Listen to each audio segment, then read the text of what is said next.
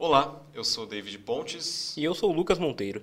Conheça seus candidatos e fique por dentro da disputa política da sua cidade.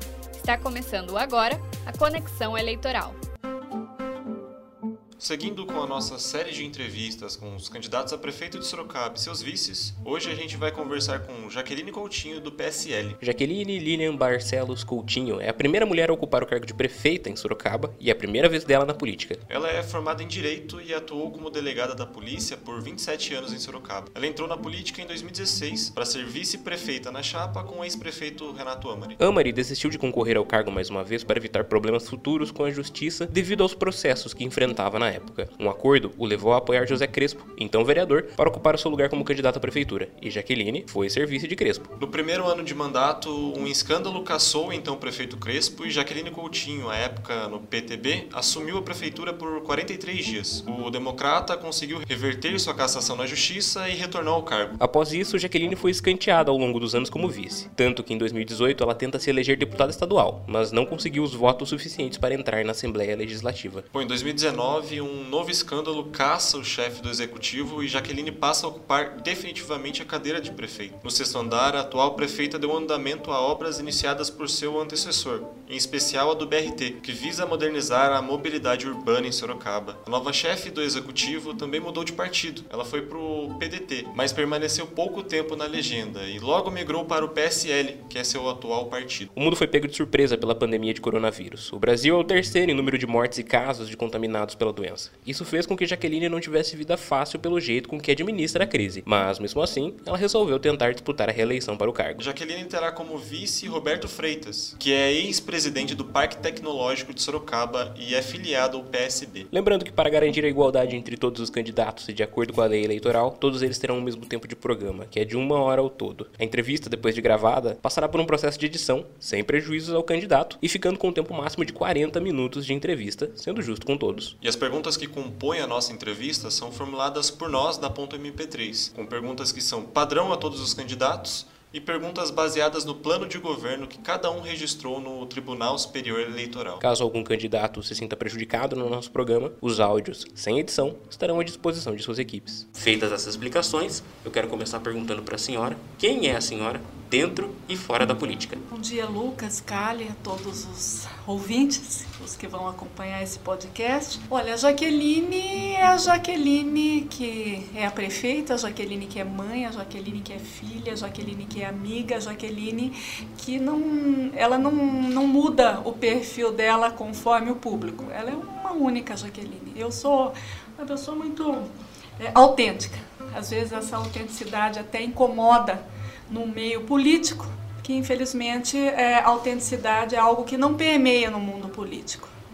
E eu sou assim, eu sou autêntica, entendo que a gente tem que é, ser firme nas nossas convicções e, e em sendo firme enquanto agente político, você tem que prestar ao povo aquelas informações que eles desejam, né, que a população deseja, com uh, responsabilidade, com firmeza, sem tergiversação. Nós estamos em um pleito muito diferenciado, né, por conta da pandemia de coronavírus, está tudo sendo um pouco mais virtual, sem tanto Sim. o contato corpo a corpo com o eleitor. Você acha que essa falta desse contato vai prejudicar nas campanhas e, para além disso, como você pretende alcançar a confiança da população na sua campanha? Tá. Realmente é, é uma campanha diferenciada, né, em razão do momento pandêmico que o mundo vive.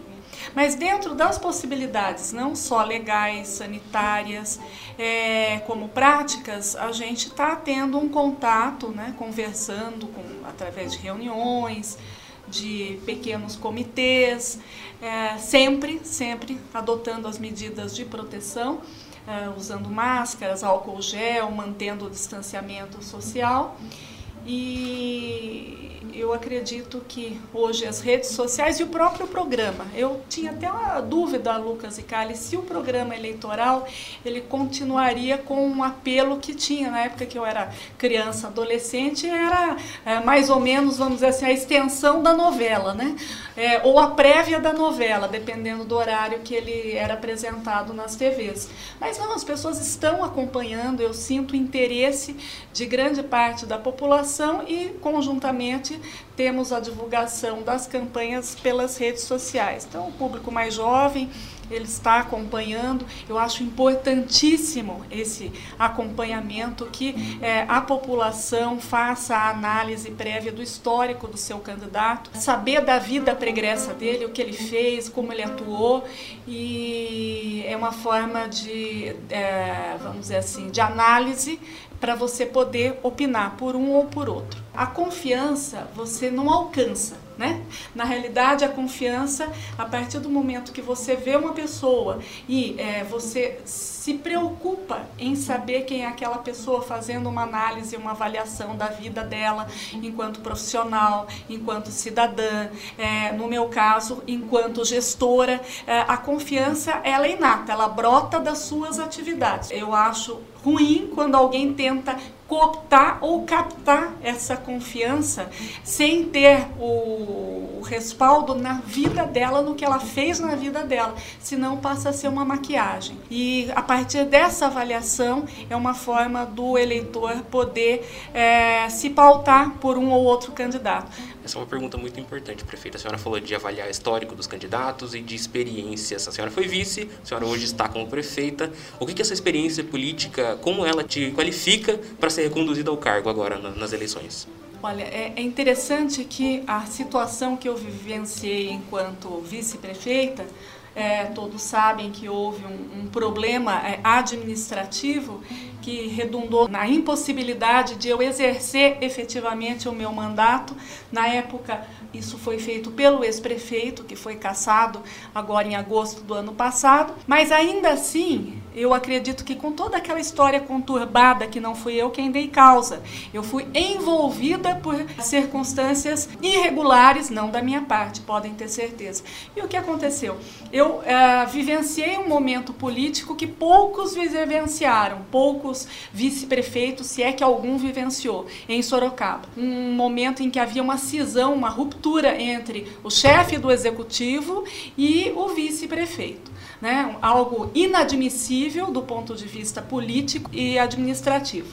Mas repito que não fui eu quem dei causa, muito ao contrário, tanto é que, embora tenha sido alijada do meu direito de exercer o mandato a ponto de não poder sequer ingressar no meu gabinete, que foi fechado, que foi trancado, que teve a fechadura trocada, Pasme, isso aconteceu dentro de uma prefeitura.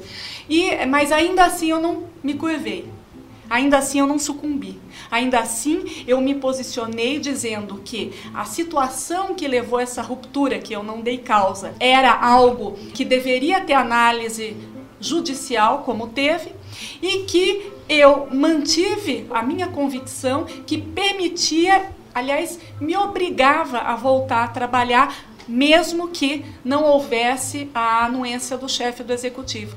Então, a Jaqueline é, vice-prefeita e mulher, ela serviu de exemplo para muitas mulheres. Puxa vida, se ela está sendo constrangida, a vice-prefeita, se ela está sendo é, cerceada em seus direitos, é, seja enquanto mulher ou enquanto mandatária, e ela não arredou pé, ela se manteve firme, eu também posso. Né? Então eu entendo que apesar da situação muito ruim, desagradável que aconteceu comigo, principalmente com a população que vivenciou dias é, tumultuados, mas em certo ponto teve um custo-benefício, vamos dizer assim, bom para a população e principalmente para o público feminino que viu que deve manter, é, ainda que seja é, as mulheres, ainda que sofram algum tipo de perseguição, de constrangimento, elas devem se manter firmes. Qual será a prioridade de um próximo governo, se eleita, pensando aí no cenário de pós-pandemia? A prioridade é a gente atrair investimentos, gerar empregos, gerando empregos, gera renda, né? E faz circular a economia. Sorocaba é uma das cidades onde há maior prospecção por parte de empresas para que elas invistam na nossa cidade. E por quê?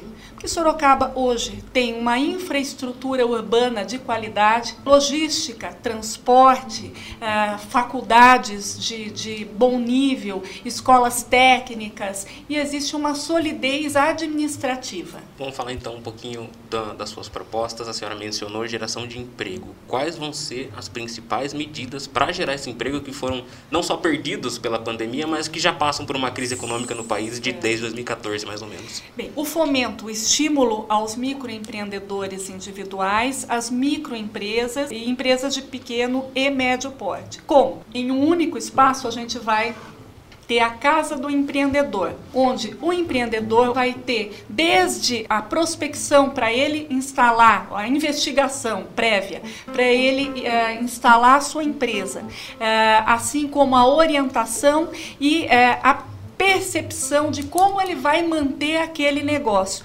quais as linhas de crédito que ele pode recorrer, como ele pode qualificar a empresa para sempre ter um upgrade e se mostrar competitiva no mercado. Então, a Casa do Empreendedor, que vai aglutinar o espaço do empreendedor, o Banco do Povo e o próprio PAT, vai ser um espaço é, centralizado para que a gente possa estimular as empresas, os microempreendedores a, a investir em Sorocaba. E um dado importante, pessoal, é que em Sorocaba hoje a gente tem mais de 51 mil MEIs, microempresas individuais.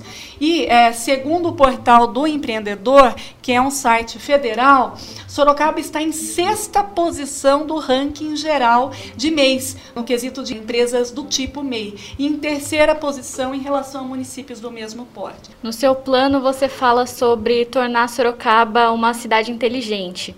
O que é uma cidade inteligente para você e como implantar isso na cidade? Olha só, Sorocaba é uma cidade, é, deve ser uma cidade inteligente. Já é já está ranqueada, se não me engano, na é, 26 ou 29 posição do ranking das cidades inteligentes. Mas precisa melhorar muito. Sorocaba tem essa vocação para cidade inteligente. Por quê? Ela tem mão de obra qualificada, ela tem ótimas é, faculdades e universidades, ela tem um nível de educação pública e particular de excelente qualidade e tem é, logística que garante ela é, é entrecortada por uh, rodovias, uh, rodovias que têm a necessária infraestrutura para transporte, para deslocamento de produtos, para deslocamento, das, é, trânsito das, dos, do, das pessoas em geral. Nós temos é, infraestrutura de qualidade, transporte, Água e esgoto. Veja, água, nós temos 99% de água tratada, 98,7% de esgoto tratado, de rede coletora de esgoto. Sorocaba tem, além de tudo, do ponto de vista ambiental, tem parques maravilhosos. O nosso plano de governo, ele é baseado nos ODS, que são os Objetivos de Desenvolvimento Sustentável. Nós queremos trazer tecnologia, sim, nós precisamos melhorar a tecnologia digital, eh, os processos digitais da prefeitura, a gente tem que avançar, então tem que trazer para a cidade inteligente, sustentabilidade. O plano de governo ele tem que estar baseado em ações sustentáveis que vise preservar o meio ambiente, preservar a sociedade do ponto de vista ambiental, desenvolvimentista, de progresso, de economia e principalmente a sustentabilidade não tem foco só no meio ambiente. Vejam, a sustentabilidade tem foco na valorização do ser humano. Cidade inteligente tem a ver com uma cidade sustentável do ponto de vista social, humanista, econômico, certo? E ambiental. Posso fazer um adendo? Pode. Eu faço parte do ICLEI. O que é o ICLEI? É um organismo internacional é, cuja, cuja, sigla, na realidade, é o é, Local Governments for Sustainability. São cinco representantes da América do Sul para o comitê regional.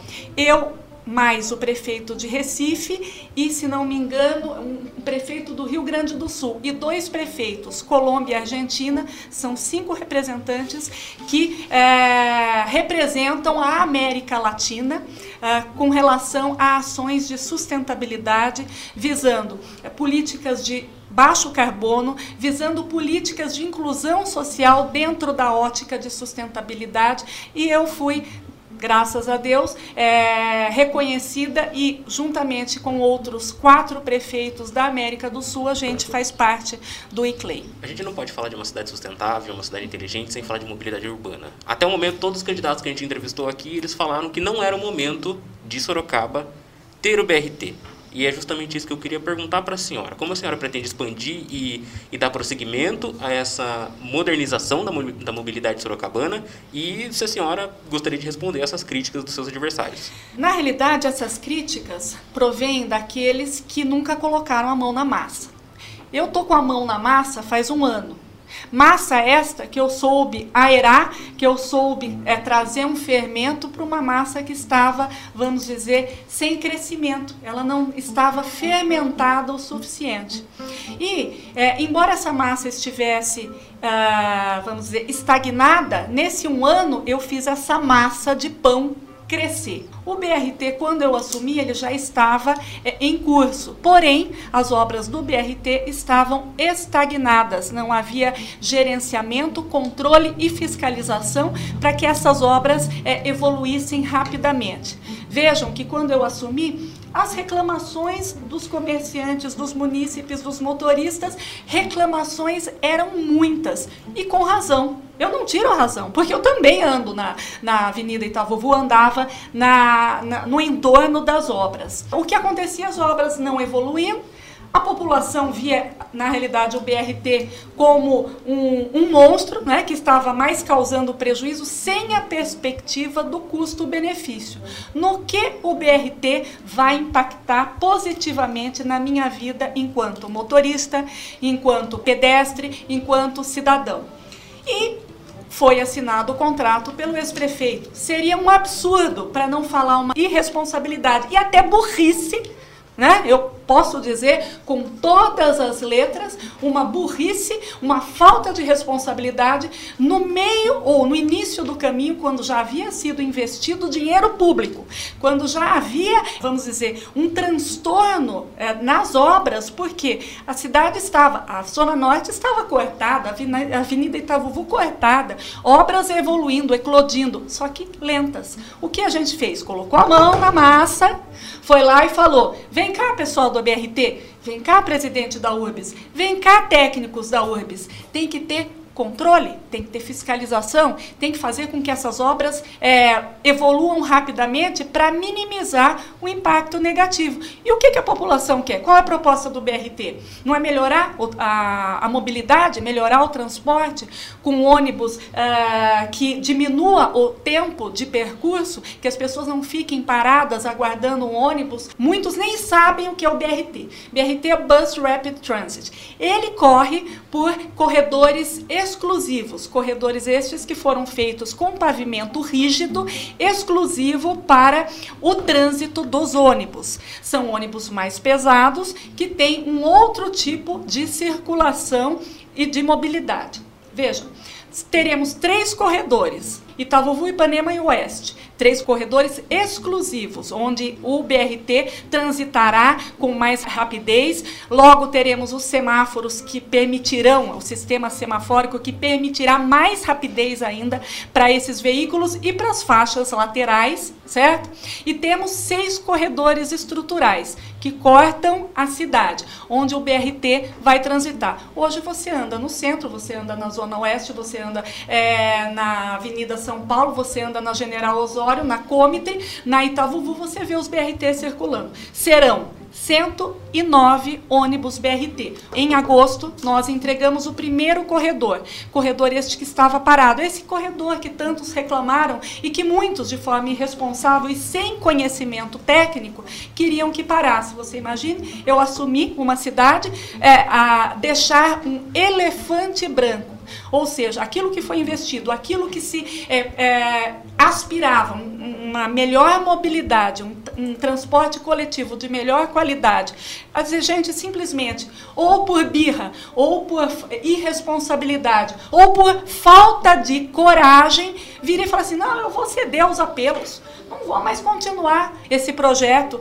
e vou deixar a cidade à deriva em termos estéticos, em termos de mobilidade, porque faltou coragem. Não faltou nem coragem, nem responsabilidade e muito menos as coisas correram sem técnica. Nós fizemos o BRT andar, nós fizemos as obras andarem. Nós temos ônibus que tem Wi-Fi, tomada USB, ar-condicionado e não fica nada a dever para ônibus de países desenvolvidos. É algo que faz puxa, a gente pensar valeu a pena sofrer tanta injustiça, reclamarem tanto, pessoas que nem imaginavam.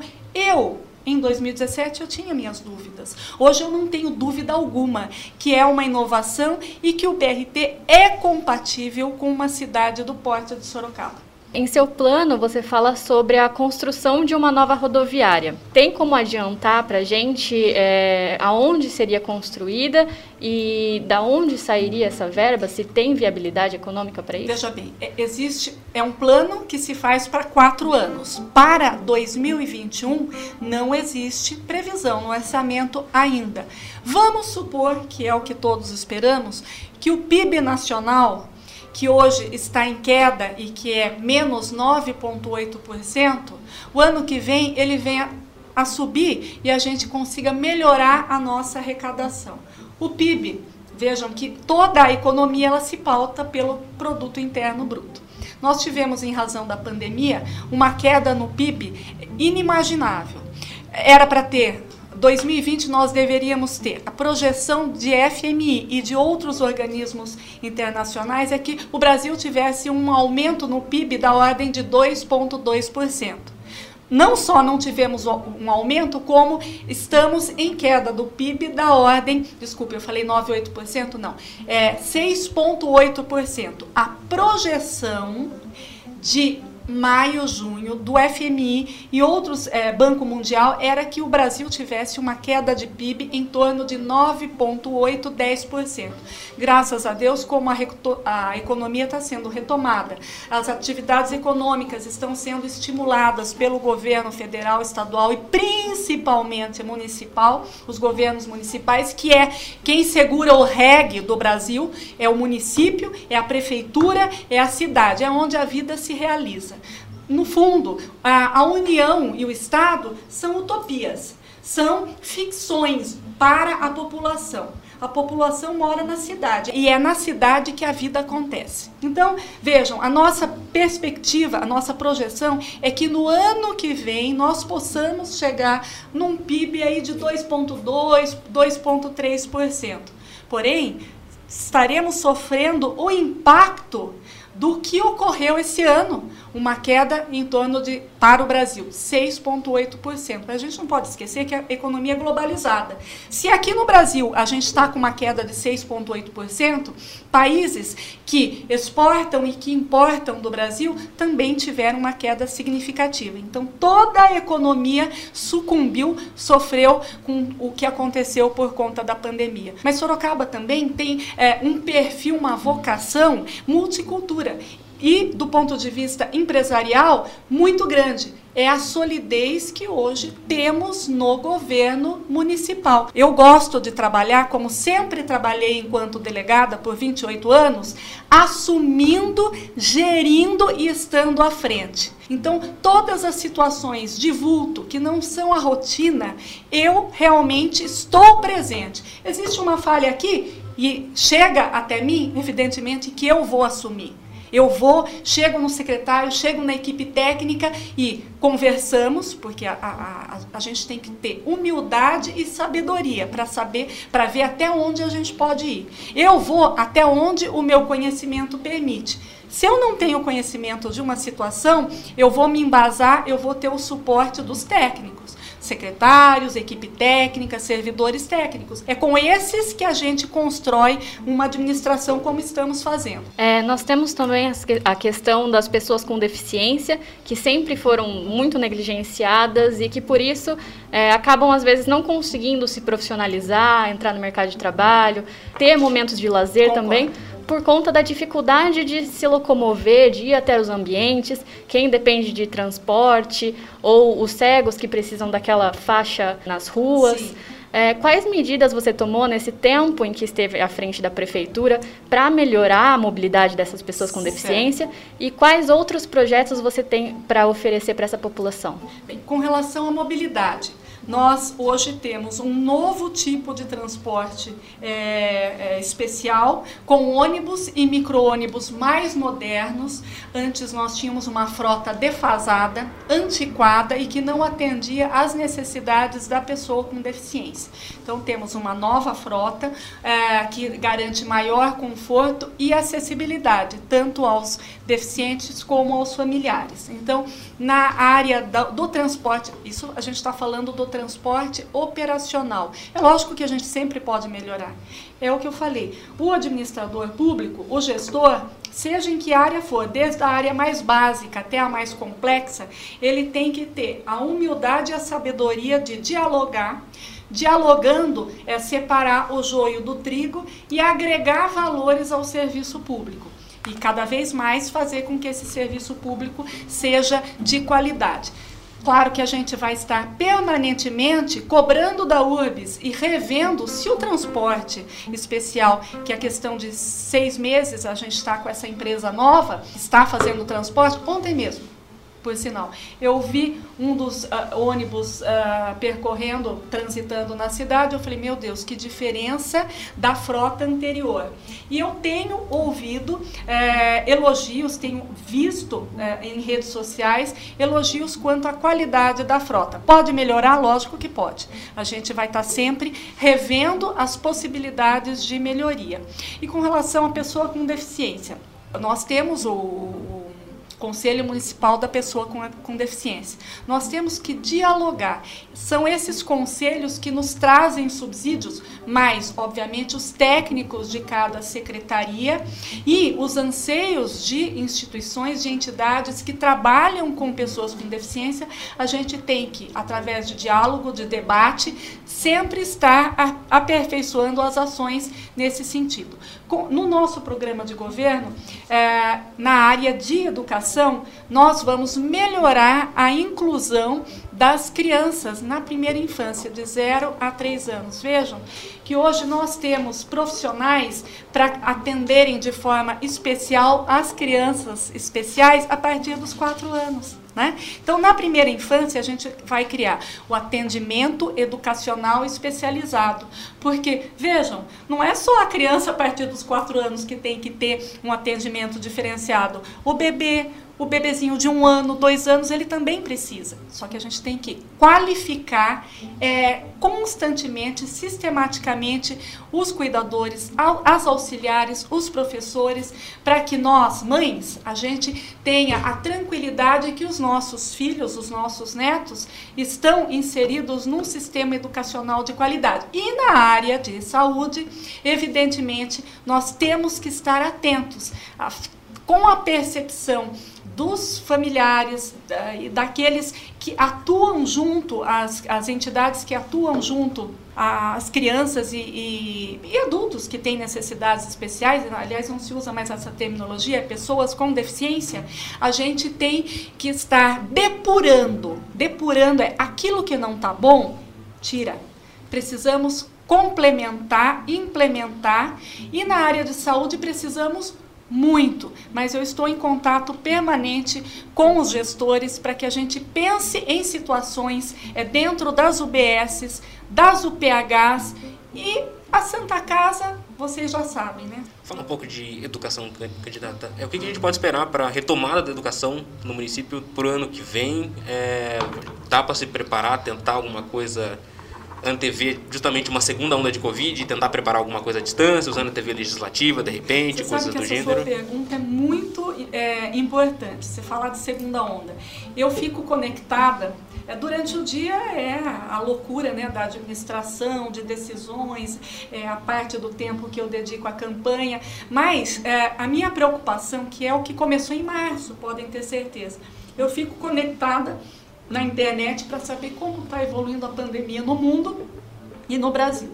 Eu é, acabei de ver hoje de manhã, e eu sempre checo de manhã e à noite. Hoje, Reino Unido, Espanha, Alemanha e França, é, assim como Bélgica, estão já com a caracterização de, da segunda onda. Porém, o mundo diante do que aconteceu de forma súbita e inesperada, se preparou. Nós temos mais casos nesses países europeus, é, porém o sistema de saúde não vai colapsar, não só pelo conhecimento que foi adquirido pelos próprios profissionais de saúde, cientistas da saúde, como pela preparação do sistema de saúde. Mas o número está aumentando. Eu estava lendo anteontem que é, países asiáticos, Coreia, Japão, Tailândia, Vietnã, eles estão investindo na testagem massiva. Assim, eles rastreiam e nas comunidades onde está observando a evolução pandêmica,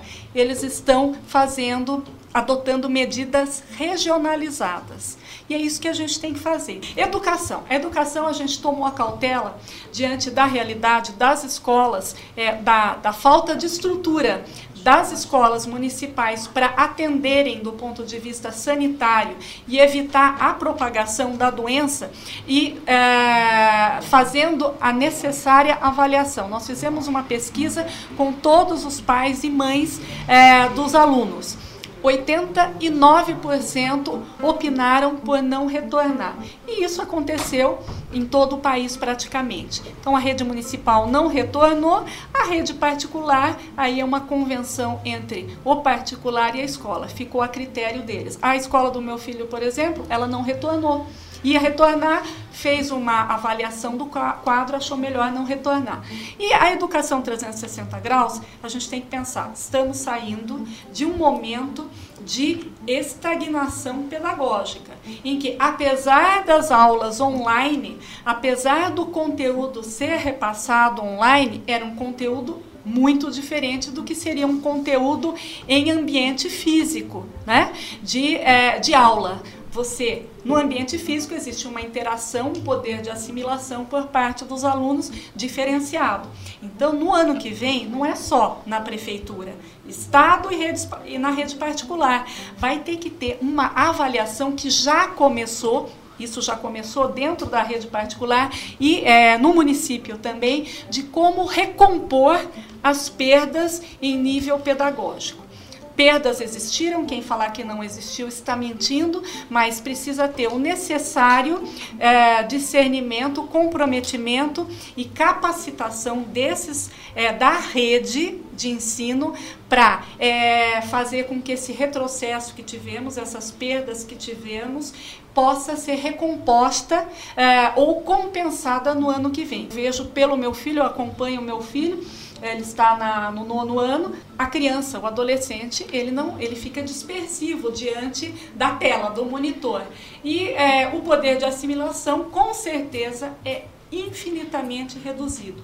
Vai ser um desafio, mas um, é, um desafio que eu tenho certeza que a rede pública e particular vai conseguir é, vencer. E para a educação 360 graus, que é o nosso plano, começa na valorização do, do profissional, na melhora do, é, da estruturação pedagógica. Por exemplo, no programa na, na Educação 360 Graus, nós vamos inserir aula de robótica para os alunos de ensino fundamental e é, também algo que eu acho de suma importância: criar os centros de línguas. Centros de línguas. Os alunos do ensino fundamental 2, que é da sexta, do sexto ao nono ano, eles terão é, no contraturno aula de línguas, inglês ou espanhol, de forma que eles estarão melhor preparados pensando no mercado de trabalho. A senhora, quando assumiu a prefeitura, acabou mantendo os contratos de gestão compartilhada na saúde e na educação iniciados pelo seu antecessor.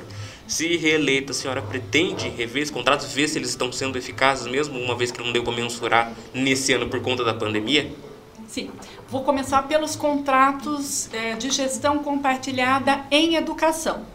É, em educação, de fato, é a gestão compartilhada, porque existe um compartilhamento de ações por parte das é, entidades, das OS, que fazem a gestão administrativa, mas sempre sob a supervisão da Secretaria de Educação. Os prédios são nossos, o RH é da OS, mas eles dependem da supervisão permanente da Secretaria de Educação.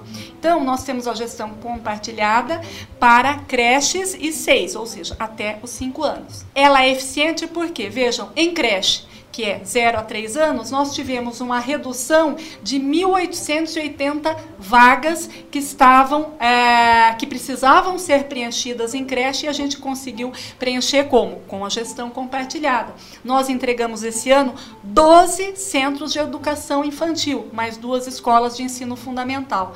Vejam que Sorocaba acho que nunca teve tantas escolas teve um incremento tão grande na rede de ensino. E é, nós temos ainda em aberto 2.460 vagas em creche. Nós tínhamos 4.600 no ano passado. Diminuímos 1.880. Como que a gente vai conseguir zerar a vaga em creche. Zerar, mas a gente não pode esquecer que crianças estão nascendo, então existe uma demanda é, cíclica. Nós vamos conseguir melhorando a gestão compartilhada, fazendo é, convênio com outras entidades, parcerias com outras OS, para que a gente possa cada vez mais garantir a vaga em creche. A vaga em creche não é para mãe, ela beneficia a mãe trabalhadora ou não trabalhadora, mas pela lei, pela Constituição, pelo ECA, Estatuto da Criança e do Adolescente, a vaga em creche é um direito da criança e obrigação do poder público em propiciar. Mas o trabalhador público ele criticou bastante a, a, o fato da gestão compartilhada. Não é mais fácil pegar o dinheiro e investir nas unidades que tem do que fazer uma gestão compartilhada? É, essa crítica, ela tem um contraponto que eu vou passar, é uma questão até racional. Nós não temos RH suficiente. Então veja que na gestão compartilhada o prédio é nosso, o mobiliário é nosso, mas o RH, ou seja, os funcionários são da OS. Né? A parte de gestão administrativa é da OS. Nós teríamos que colocar profissionais hoje faltantes, servidores hoje faltantes, mediante concurso público e teríamos que gastar mais dentro da administração com concurso público. Então eu vou falar para vocês, quando falam essas besteiras, eu vou bater de frente e vou falar como quem sabe por quê. Tem o controle de tudo, principalmente na área de educação. Então hoje a prefeitura tem um, um investimento de 590 reais com a gestão compartilhada por criança. Se for feita a gestão direta, vai, vai em torno de 700, 710 reais o gasto da prefeitura. Sopesando o custo-benefício, para a administração e para a população acabou sendo muito mais conveniente e oportuno. Então, na administração a gente tem o critério daquilo que é oportuno e daquilo que é eficiente. A eficiência aí ficou clara. Com relação à gestão na saúde, na saúde não é o ex-prefeito ele não fez uma gestão compartilhada. Na verdade, na saúde é a terceirização certo? Porque nós não temos, a gestão é total, né? Administrativa, nós fazemos o repasse para a, a OS e ela gerencia toda a, a atividade operacional e administrativa e técnica da é, entidade. A nossa supervisão é quanto, obviamente, os protocolos e aquilo que cabe à Secretaria de Saúde. Mas a gestão integral é da, é da terceirizada. Nós estamos avaliando permanentemente se, é, por exemplo, a, a, Diretrizes, que é a, a, empresa que foi, a OS, que foi contratada pelo ex-prefeito, se ela está se adequando àquilo que nós estamos, é, nós entendemos como mais do que necessário para a administração disponibilizar ao munícipe. Saúde de qualidade, rapidez no atendimento e a questão do custo-benefício. Para a gente encerrar a nossa conversa, um levantamento realizado no início desse ano demonstrou que, no início do ano ainda, a sua gestão apresentava apenas 10% de mulheres chefiando as pastas municipais. É, esse mesmo levantamento demonstra que as mulheres são mais do que o dobro do que os homens é, na busca pelo nível superior de ensino. Por que, por que essa falta de representatividade durante esse período? E a gente pode esperar uma maior representatividade para o ano que vem, para os próximos é, anos? Veja bem, a gente tem que tomar cuidado para não tangenciar para questões de gênero. Quando eu falo que eu tenho que ter uma cota de gênero, embora as cotas de gênero ou cotas raciais existam, para diminuir o desequilíbrio, as discrepâncias na sociedade como um todo, por falta de é, equilíbrio com relação a segmentos, a gente tem que sempre se pautar não só, lembrando que é cargo de confiança, como também por critérios técnicos. Toda vez que eu entender que é, naquele, naquela secretaria deve haver a mudança e eu avaliando um postulante ao cargo, eu vir que aquele seja homem ou mulher, ele reúne as qualidades, as melhores qualidades para chefiar a pasta, ele vai chefiar. Eu como mulher, o meu sonho como mulher é que a gente tivesse paridade, nós tivéssemos é, 10 vereadores e 10 vereadoras na Câmara, Câmara Municipal. Mas isso não sabemos se vai. Eu acho que não vai se consolidar. Vejam que no Brasil nós temos apenas 10 9,8% ou 10%, eu sei que não ultrapassa a casa dos 10% de chefes do executivo. Aliás, no mundo, gente. Eu participei de uma reunião do ICLEI, enquanto líder é, feminina do, do, Comitê Executivo Regional, e é, essa reunião ela teve sede em Bonn, fomos eu, representando o Brasil, uma a prefeita de é um, eu não lembro qual cidade dos Estados Unidos, uma representante do ICLEI alemã, de Bonn, e uma outra da África do Sul. E nós temos como estatística que apenas 10% é, é, dos, das prefeituras do mundo são ocupadas por mulheres. No âmbito legislativo, é, legislativo estadual, federal e municipal, nós temos 12% apenas de representatividade. Nós precisamos aumentar isso, não ter isso como é, algo é, regrado, mas a gente precisa captar cooptar, trazer mais mulheres que se interessem por política, para que de forma saudável elas possam é, representar não as mulheres, representar a comunidade como um todo. Eu pessoalmente já tenho nomes que, é, se eleita, eu vou ter é, a princípio, eu já identifiquei comigo seis nomes de mulheres, pessoas técnicas, competentes. Né? Hoje nós temos, nós já tivemos três secretárias, nós temos uma secretária, nós temos a ouvidora, nós temos a corregedora, então veja bem, e ouvidora, corregedora são mulheres, né? corregedora geral. Temos a, a secretária, já tivemos a secretária jurídica, por razões pessoais ela se afastou, e é, mas podemos ter outras, mas o critério nunca vai ser feminista, o critério vai ser técnico e, obviamente, como cargo de confiança que é. Mas também, só para esclarecer, 62% dos cargos de chefia da prefeitura são ocupados por mulheres. Candidata Jaqueline Coutinho, muito obrigado pelo seu tempo, por disponibilizar essa hora para conversar com a gente e esclarecer um pouco das suas propostas para o seu eleitor. É, eu agradeço imensamente, eu espero que a senhora tenha uma boa campanha. Obrigada. E se eleita, a senhora volta aqui conversar com a gente como vai ser o novo governo. Se Deus quiser. Obrigada, obrigada a vocês. O que mais você precisa saber sobre a corrida eleitoral com a agenda dos candidatos a prefeito de Sorocaba por André Pontes, João Cabanas, Jean Christian, Vanessa Oliveira, Victor Brizola e Josilaine Gomes da equipe Exanque? Na manhã dessa terça-feira, Renan Santos, candidato do PDT, participou de uma caminhada com apoiadores no comércio do Jardim São Guilherme, Zona Norte. Depois, fez gravação de podcast e conteúdo para redes sociais. De tarde, fez visita à redação do jornal Cruzeiro do Sul, no Alto do Boa Vista, e agora à noite concede entrevista ao jornal Zenorte. Pela manhã, o candidato João Marcelo do PSOL fez panfletagem em fábrica uma gravação de programa de rádio. À tarde, uma reunião com trabalhadores da indústria e uma carreata na zona leste de Sorocaba. Pela noite, uma gravação de programa de TV. Hoje pela manhã, a candidata à Prefeitura de Sorocaba, Maria Lúcia Amari, participou de algumas gravações, seguida de uma visita a empresas na Zona Norte. No período da tarde, visitou empresas na Zona Sul, seguida de uma carreata nos bairros Mineirão e Laranjeiras. No período da noite, se reunirá com escolas de samba de Sorocaba. O candidato Dr. Leandro do Democratas, no período da manhã, realizou caminhada e visita aos moradores da Zona Norte, próximo da Avenida Ipanema. À tarde, caminhou com apoiadores nos bairros ao redor da Avenida São Paulo e participou de bandeiraço no cruzamento da Avenida Dom Aguirre com a Praça Lions. O candidato a prefeito Flaviano Lima, pela manhã fez carreata pela Zona Leste, à tarde fez carreata na Zona Norte e teve reunião com servidores do SAI. À noite deu aulas online na FATEC.